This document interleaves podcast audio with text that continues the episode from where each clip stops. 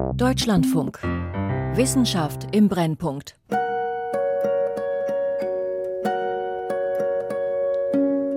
Ich habe das in der Zeitung gelesen, in der Brigitte war das, glaube ich, dass das die Zeit ist, wo wir uns unsere Spitzenunterwäsche versauen. Durch diese ständigen Schmierblutungen, unvorhergesehenen. Und das ist ja eine Zeit, auf die man wirklich verzichten kann, so finde ich. Das sagt meine Freundin Annette über die Wechseljahre. Wir sind fast gleich alt, beide Anfang 50. Versaute Spitzenhöschen sind jetzt nicht so mein Problem, aber irgendwie hat sie recht. Wer braucht schon nervige Zwischenblutungen oder regelrechte Sturzblutungen, so wie meine Mutter sie oft hatte, kurz vor der Menopause? Ich bin ja jetzt schon 74, das ist ja nun schon eine ganze Weile her. Aber ich kann mich an bestimmte Dinge noch ganz gut erinnern. Ich hatte total ja mit Schlafstörungen zu tun und Stimmungsschwankungen, trockene Haut und Augen und alles ja alles mögliche. Es war wirklich nicht angenehm. Ein bisschen dauert es bei mir hoffentlich noch mit den Wechseljahren. Trotzdem frage ich mich, warum bin ich meinem Körper so ausgeliefert? Und was hat das eigentlich alles für einen Sinn? Haben wir im 21. Jahrhundert keine anderen Optionen?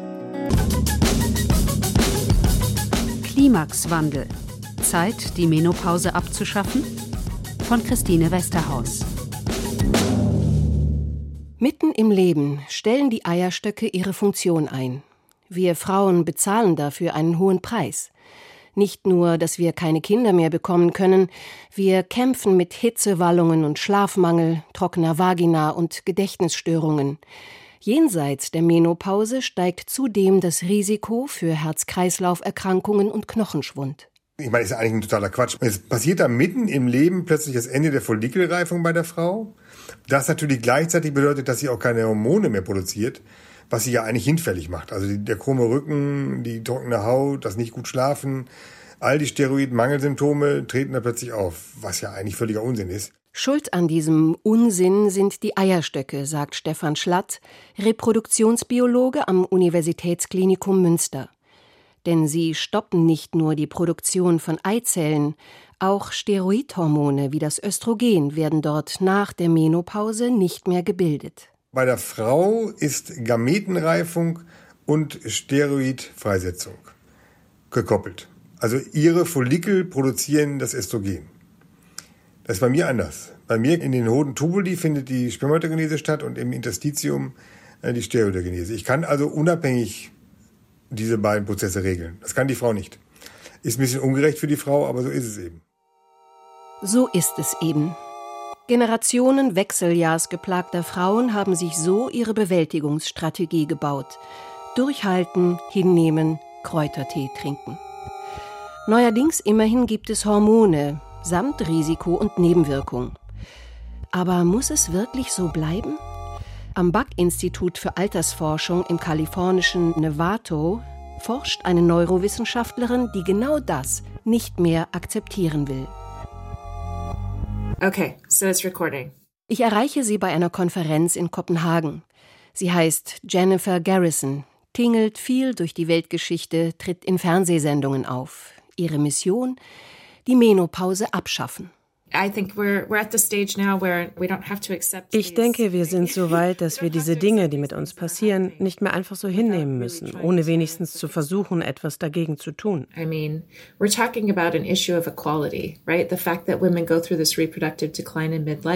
Ich meine, wir sprechen hier über einen Aspekt der Gleichberechtigung, richtig? Dass Frauen das Ende ihrer Fruchtbarkeit in der Mitte des Lebens trifft, ist etwas, das alle Aspekte ihres erwachsenen Lebens beeinflusst. Die Menopause tritt genau in dem Moment ein, in dem die meisten Frauen auf dem Höhepunkt ihrer Karriere stehen. Männer müssen sich nicht damit herumschlagen. Es gibt diese eine Studie, die gezeigt hat, mehr als 40 Prozent aller Frauen haben wegen Wechseljahrsbeschwerden schon darüber nachgedacht, ihren Job hinzuschmeißen. Es hat also wirklich einen tiefen Einfluss auf Frauen. Impact on women. Garrison will einen Weg finden, die Wechseljahre auszubremsen, nicht nur mit Hormonpflastern. Sie will viel grundsätzlicher an der biologischen Uhr drehen.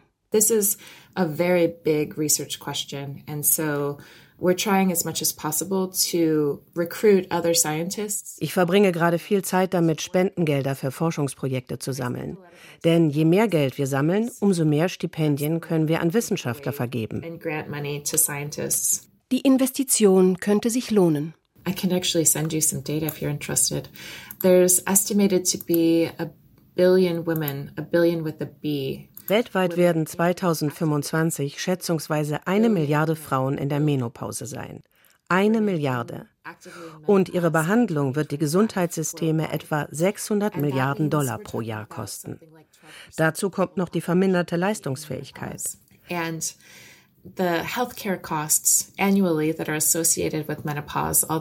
Garrisons Botschaft, die Wechseljahre sind ein globales Gesundheitsproblem und für Frauen ein persönliches Desaster. Wir sollten gegensteuern, wenn wir es können. Die Weichen werden schon im Mutterleib gestellt, denn der Zeitpunkt der Menopause hängt unter anderem an der Zahl der Eizellen. Wir haben ja im Prinzip bei der Frau einen Schatz, der gebildet worden ist sehr früh in der Entwicklung. Der besteht zunächst mal aus einigen Millionen Eizellen. Und von dem Zeitpunkt an, wo sie gebildet sind, sterben diese Zellen auch wieder. Das heißt, jede Frau hat im frühen Embryonalstadium die allermeisten Follikel. Und von da an bis zur Geburt sind schon mal die Hälfte nicht mehr da und dann geht es so weiter. Und wenn dieser Pool dann endgültig erschöpft ist, also so weit erschöpft ist, dass keine normale Rekrutierung von Follikeln mehr stattfinden kann, dann setzt die Menopause ein. Wann das passiert, kann sehr unterschiedlich sein. Bei manchen Frauen beginnen die Wechseljahre schon mit Ende 30. Andere haben noch mit Ende 50 ihre Periode. Die Gründe sind noch nicht in allen Einzelheiten geklärt, doch Studien belegen, es gibt Faktoren, die vor frühen Wechseljahren schützen. Häufige Schwangerschaften und langes Stillen zögern die Menopause statistisch gesehen hinaus, ebenso wie regelmäßiger Sex. Ganz grundsätzlich gilt, je länger Eizellen überleben, umso später setzen die Wechseljahre ein. Hier möchte Jennifer Garrison mit ihrer Forschung ansetzen. In fact, the first goal would be just to figure out how to keep women's eggs unser erstes Ziel ist, die Eizellen in einem makellosen Zustand zu erhalten. Die Frage ist, wie können wir verhindern, dass die Qualität der Zellen abnimmt? Wie schaffen wir es, dass die Eizellen, die eine Frau noch übrig hat, wenn sie 40 wird, alle in einer guten Qualität sind?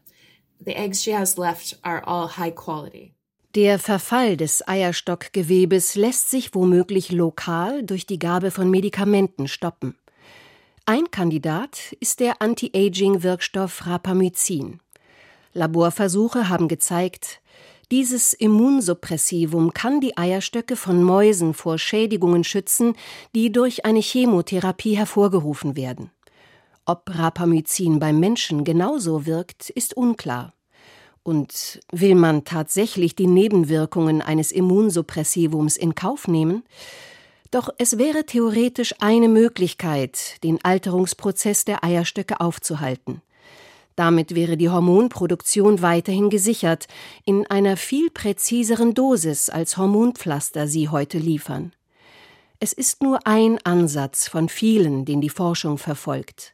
Eigentlich will Garrison tiefer ansetzen, an den Wurzeln. Eierstöcke sind das erste Organ, das altert. Und es verfällt Jahrzehnte früher und zweieinhalb Mal schneller als alles andere Gewebe im Körper. Für mich ist die wichtigste Frage, die ich beantworten will, was setzt diese Alterungsprozesse in Gang? Wir müssen verstehen, welcher biologische Hinweis oder welches Signal dem weiblichen Reproduktionssystem mitteilt, dass es mit dem Abbau beginnen soll, wenn eine Frau in ihren Zwanzigern ist.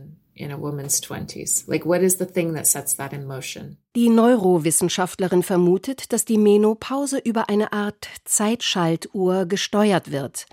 Eine Art Kontrollzentrum im Gehirn, in dem viele Fäden zusammenlaufen. Es erhält Signale aus dem ganzen Körper und kann auch auf die Eierstöcke Einfluss nehmen. Ist eine Frau etwa krank, überlastet, hungert sie, dann setzt der Organismus die Regelblutung aus.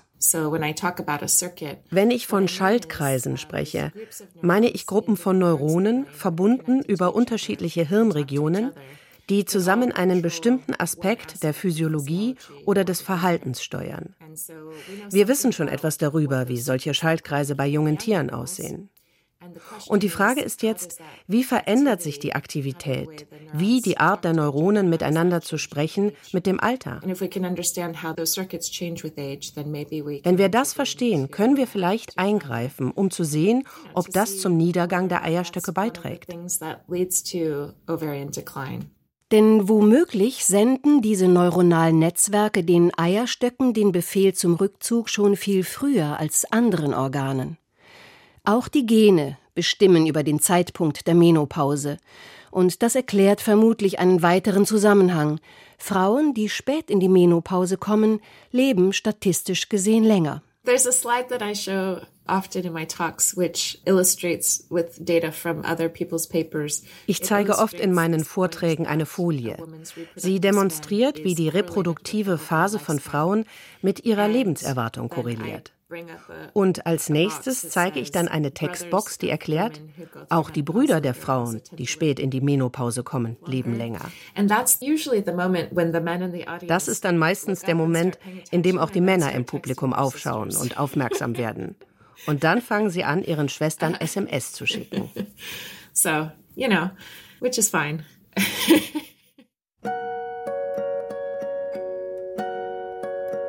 Es sind Indizien, kleine Puzzleteile, die Jennifer Garrison und ihre Mitstreiterinnen zu einem Gesamtbild zusammenfügen möchte.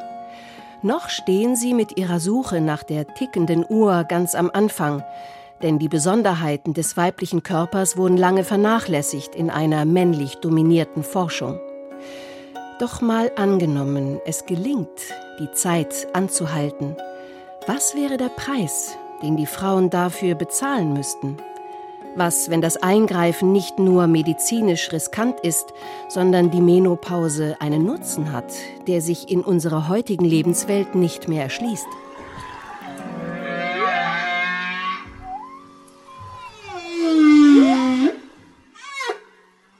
Der Mensch steht fast allein auf weiter Flur.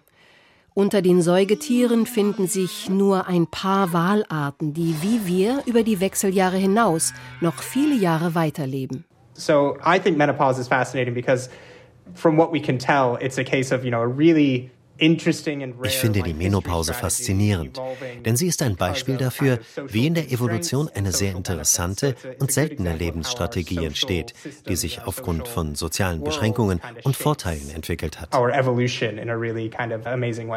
Michael Weiss ist Meeresbiologe. Am Center for Whale Research in Friday Harbor studiert er das Verhalten von Orcas, auch Killerwale genannt. Die Männchen sterben meist schon mit 50. Die Weibchen hingegen werden bis zu 90 Jahre alt. Doch schon mit etwa 40 stoppen sie ihre Fortpflanzung. Orcas sind eine von vier Walarten, die, wie wir Menschen, die Produktion ihrer Eizellen frühzeitig einstellen. The real, I think, mystery around uh, ich denke, das große Mysterium der Menopause ist, wir Evolutionsbiologen haben ja dieses Konzept der Fitnessoptimierung. Verhaltensweisen und Merkmale entstehen, weil sie deine Fitness maximieren. Und das bemisst sich vor allem in der Zahl der Nachkommen, die ein Individuum produziert und wie viele die Nachkommen der Nachkommen. Wie groß also der Beitrag zum Genpool der Population ausfällt. Nach der Menopause können Weibchen ihre Gene nicht mehr weitergeben. Doch was, wenn ihre Töchter es tun? Evolutionsbiologen kennen viele Beispiele in der Natur, wo diese sogenannte Verwandtenselektion Vorteile bringt. Bei Orcas scheint dieses Prinzip besonders gut zu funktionieren, denn sie leben in kleinen Gruppen zusammen. This has to do with something it's called kinship dynamics, which is that das hat etwas mit der Verwandtschaftsdynamik zu tun, denn die Nachkommen der Orcas bleiben ja meist in der Familie. Wenn ein Weibchen 40 ist, sind wahrscheinlich die meisten anderen Wale in der Herde ihre Kinder. You start as a young female and maybe you have your mom and a couple siblings, but by the time you're you're you know 40, most of your group might be your kids.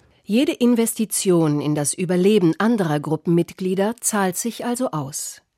Denn die Kinder und Enkel sorgen dafür, dass die eigenen Gene erhalten bleiben.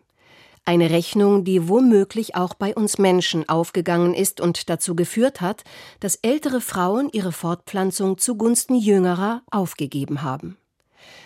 Was sich in der Vorzeit tatsächlich abgespielt hat, lässt sich heutzutage kaum nachvollziehen. Doch Kristen Hawkes von der Universität von Utah hat bei den Hadza Hinweise gefunden, dass diese Großmutterhypothese auch bei Menschen die treibende Kraft war. Mitte der 90er Jahre untersuchte die Anthropologin die Lebensweise dieser in Nordtansania lebenden Naturvölker. Ihr besonderes Interesse galt der Ernährung der Hadza. Sie wollte wissen, wer leistet welchen Beitrag zur Versorgung der Gruppe. Wir haben uns natürlich angesehen, wie viel durch die Jagd erbeutet wurde. Und wenn ein großes Tier erlegt wurde, klar, war das immer eine große Sache. Alle kamen und versammelten sich um den Kadaver.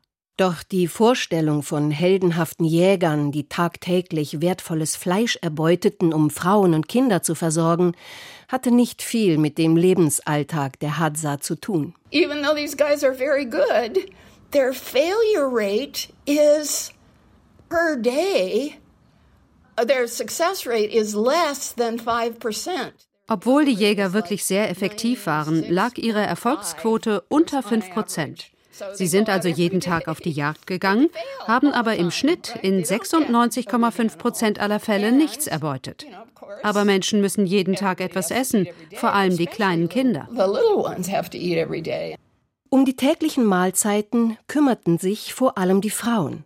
Sie sammelten essbare Pflanzen, Früchte und nahrhafte Knollen, die mühsam aus dem harten Boden herausgeholt werden mussten you know, it just it amazes me how long it took for the penny to drop because I was spending all these hours in the hot sun watching these old ladies. Ich wundere mich immer noch darüber, wie lange es gedauert hat, bis bei mir der Groschen gefallen ist. Ich hatte all diese Stunden in der glühenden Sonne verbracht und diesen alten Damen dabei zugesehen, wie sie diese tief vergrabenen Wurzeln herausholten. Obwohl schon weit in ihren 60ern waren sie genauso effektiv bei der Nahrungsbeschaffung wie Frauen im gebärfähigen Alter. for what's pretty hard work were the same as the women who were still in their childbearing ages.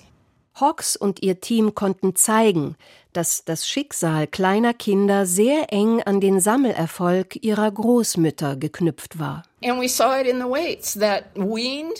Wir haben gesehen, dass das Körpergewicht abgestillter Kinder mit der Menge an Nahrung korrelierte, die ihre Mütter sammelten, bis diese ein neues Baby bekamen. Ab diesem Zeitpunkt korrelierte das Gewicht der Kinder mit der Nahrungsmenge, die ihre Großmütter sammelten. Die alten Frauen versorgten die kleinen Kinder also mit Nahrung und entlasteten damit ihre Töchter und Söhne. Dadurch konnten diese erneut Nachwuchs bekommen und sich um das neue Baby kümmern. Womöglich hat sich diese Aufteilung in der Vorzeit als vorteilhaft erwiesen. Denkbar ist aber auch ein anderes Szenario. Vielleicht mussten ältere Frauen ihre eigene Fortpflanzung aufgeben, weil ihre Kinder schlechtere Überlebenschancen hatten als die Babys jüngerer Frauen. Für ein solches Szenario spricht ein Phänomen, das Michael Weiss bei den Orcas beobachtet hat.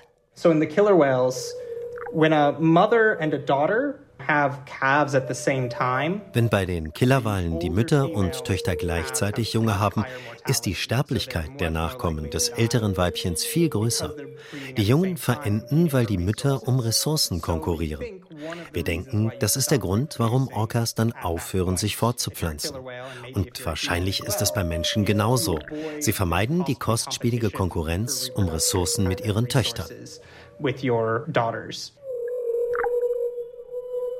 Die Großmutterhypothese erscheint plausibel. Überprüfen lässt sie sich in unserer heutigen westlichen Lebenswelt jedoch kaum. Denn selbst wenn Großmütter für das Überleben der Enkelkinder einst so wichtig waren, heutzutage ist es ihre Unterstützung nicht mehr, zumindest nicht im globalen Norden. Und die Theorie ist auch nicht unumstritten. Also jetzt müssen wir ja darüber reden, was die Biologie bei uns vorgesehen hat an Longevity, also an Lebenserwartung. das ist ja mit dem modernen Menschen überhaupt nicht mehr mit dem überein, was, was eigentlich in so einem Primatenleben gedacht war. Also mit 40 sind wir eigentlich alt. Ja. Die maximale Leistungsbereitschaft haben wir mit 25, die maximale Fertilität ist mit 25 da. Eigentlich sind wir mit 40 alt. Das ist nur in der modernen Gesellschaft halt so, dass wir sehr, sehr viel länger leben als biologisch vorgesehen. Das wichtigste Argument der Kritiker der Großmütterhypothese Falls es in der Steinzeit Frauen über 50 gab, war das die große Ausnahme. Womöglich standen Frauen jenseits der Menopause also nie auf dem Plan der Evolution, sagt Stefan Schlatt. Und vielleicht ist das der Grund, warum menschliche Eizellen schon mit Mitte 40 ihr maximales Haltbarkeitsdatum erreichen. Und die Menopause ist ein komischer Seitenzweig, bei dem wir riskieren, ein Organ ausfallen zu lassen, weil die Gefahr zu groß ist, mit den alten Eizellen Unsinn zu produzieren. Und dann sagt irgendwann die Evolution, jetzt wird es zu gefährlich. Diese alten Eizellen, die sollten wir lieber nicht verwenden und äh, machen zu. Aber wenn wir die Eizellen im Alter gar nicht zur Fortpflanzung nutzen, sondern den Körper nur länger mit Hormonen versorgen wollen, dann spricht doch eigentlich nichts dagegen, die Eierstöcke länger jung zu halten. Ja, wir haben ja so viel abgeschafft, was was wir als Menschen nicht mehr so doll finden. Die Biologie bei uns, die tut uns ja manchmal weh. Also ich glaube, natürlich kann man das überlegen. Wir Menschen reproduzieren uns sicherlich noch sehr anarch. Und wenn man das vernünftig aussetzen könnte, wäre es kein Problem.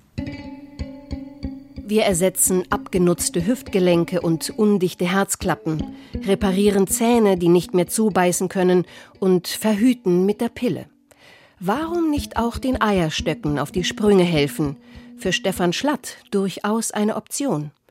Aber wie sehen das seine Patientinnen? Ist aber eine interessante Frage, weil immer wenn ich Frauen danach frage, stellen sie sich vor, es gäbe eine Pille, mit der sie 20 Jahre lang ihre, ihre Regel aussetzen können und danach geht es ganz normal weiter, dann ist die Reaktion immer nö, nö. Wird zwar immer gemeckert, wenn man seine Mensis hat oder gemeckert, wenn man Schweißausbrüche hat, wenn man etwas älter ist als Frau, aber das gehört dann irgendwie doch wieder zum Normalen. Alles andere ist irgendwie unnormal. Das hätte ich nicht erwartet. Ich höre mich im Freundes- und Familienkreis um. Ich halte es für Machbarkeitswahn. Also ich finde auch, wie lange soll man denn dann irgendwie, soll man denn, sollen diese ganzen biologischen Funktionen bis zum Tod dann irgendwie funktionieren oder wann hört man denn dann auf? Bei Annette, sie ist selbst Ärztin, und meiner Mutter Anne, die mit ihren 74 Jahren schon längst durch ist mit dem Thema. Ja, also mit solchen Dingen äh, bin ich immer sehr skeptisch. Also wie gesagt, ich bin ja ein Fan von der Natur und das werde ich immer mehr, umso älter ich werde. Und ich möchte da nicht eingreifen. Ich starte auch eine kleine Anfrage in einer Facebook-Gruppe. Auch da viel Skepsis. Nein, ich würde sicher kein Versuchskanickel machen, um womöglich danach wesentlich schlimmere Probleme zu haben. Meine Eierstöcke dürfen ruhig altern. Wieso nicht? Mein ganzer Körper wird älter. Kein Eingriff in die Natur kann gesund sein. Meine Meinung. Die meisten können sich nicht vorstellen, dass sowas gut gehen kann. Aber vielleicht können sie sich bloß nicht vorstellen, wie viel besser das Alter ohne die Wechseljahre sein könnte. Einige jedenfalls sind offen für Garrisons Projekt. Ich war an einem Punkt, da hätte ich alles ausprobiert. Wer weiß, was unseren Enkelinnen irgendwann zur Verfügung stehen wird. Dann sagen die rückblickend auf uns, die armen Frauen früher. Für mich klingt das interessant. Ich habe mit 39 Jahren versucht, mit dem zweiten Kind schwanger zu werden. Aber mein Körper hatte andere Pläne. Stattdessen hatte ich mit beginnenden Wechseljahren zu kämpfen. Ich fühle mich noch viel zu jung für diesen Sch. Diese Idee, dass die Menopause etwas Natürliches ist und wir deshalb nicht damit herumexperimentieren sollten. Ich finde das irreführend. Denn es gibt nur sehr wenige Spezies, die eine Menopause durchlaufen. Sie ist also kein biologischer Imperativ. Nichts, was notwendig ist. Und es gibt noch etwas, das Jennifer Garrison gerne betonen möchte. Sie will Frauen nicht zu ewiger Fruchtbarkeit verhelfen. So to be clear, you know, we're not talking about trying to enable women to have babies when they're 70. It takes a lot more than just functioning ovaries to have a baby. Um das klarzumachen, wir reden nicht davon, Frauen Schwangerschaften zu ermöglichen, wenn sie schon 70 sind. Dazu braucht es viel mehr als nur funktionierende Eierstöcke. Denn eine Schwangerschaft ist ein sehr gravierendes Ereignis für den Körper und verändert den Organismus dramatisch. Worum es hier geht, ist, Frauen gesund zu halten, wenn sie älter werden. Wir wollen, dass ihre Knochen stark bleiben, ihre Gehirne klar denken können und ihre Herzen ordentlich funktionieren. Ergibt das Sinn? and we want their hearts to be functioning properly. Does that make sense? Wir verhindern Schwangerschaften und helfen mit künstlicher Befruchtung nach, wenn sie ausbleiben. Noch 1978 galt die Geburt von Louise Brown als moralische Grenzüberschreitung. Sie war das erste Baby, das im Reagenzglas gezeugt wurde. Inzwischen gibt es weltweit rund 10 Millionen Kinder, die durch künstliche Befruchtungen entstanden sind. Widerstand trägt sich kaum noch gegen diese Eingriffe in die Natur. Jetzt auch noch die Menopause unter die Kontrolle der Medizin zu bringen, sei kein Hexenwerk, sagt Stefan Schlatt. Für ihn ist die Frage eher, ob die Zeit reif ist dafür. Das ist das gleiche Argument, was wir auch in der Reproduktionsmedizin sehr oft hören, dass eben die Reproduktion irgendwie immer als was Natürliches angesehen wird, was ganz Wichtiges, was ganz Nahes, was ganz Individuelles und die Reproduktionsfunktion auch und die Frau sich sehr stark mit dieser Dysfunktion, würde ich mal fast sagen, abgefunden hat und damit lebt. Sich darüber ein gutes Stück auch identifiziert. Also man müsste da einen kompletten Wechsel machen in der inneren Einstellung. Ich frage mich, wie steht es um meine eigene innere Einstellung? Alt werden ohne das Chaos der Wechseljahre und ohne die Folgen des Hormonmangels, mit starken Knochen und fit im Kopf. Aber auch ich habe kein gutes Gefühl bei dem Gedanken, so stark in meine Biologie einzugreifen. Was, wenn es doch einen Preis gibt, für meine Mutter hat sich erst auf den zweiten Blick erschlossen, dass es nach der Menopause auch etwas zu gewinnen gibt. Das heißt nicht umsonst Wechseljahre. Es findet ein Wechsel statt. Und das bedeutet, dass man sich einfach um sich selber kümmern muss und sich selber kennenlernt und ausprobiert, was gut für einen ist. Ja, und man kann auch mit den Enkelkindern entspannter umgehen und die Dinge alle nicht mehr so eng sehen. Ja, mehr laufen lassen.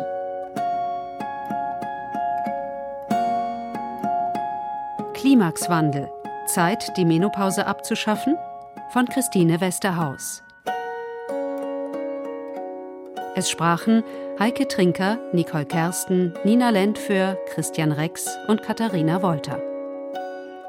Ton Roman Weingart. Regie Claudia Katanek. Redaktion Christiane Knoll. Eine Produktion des Deutschlandfunks 2022.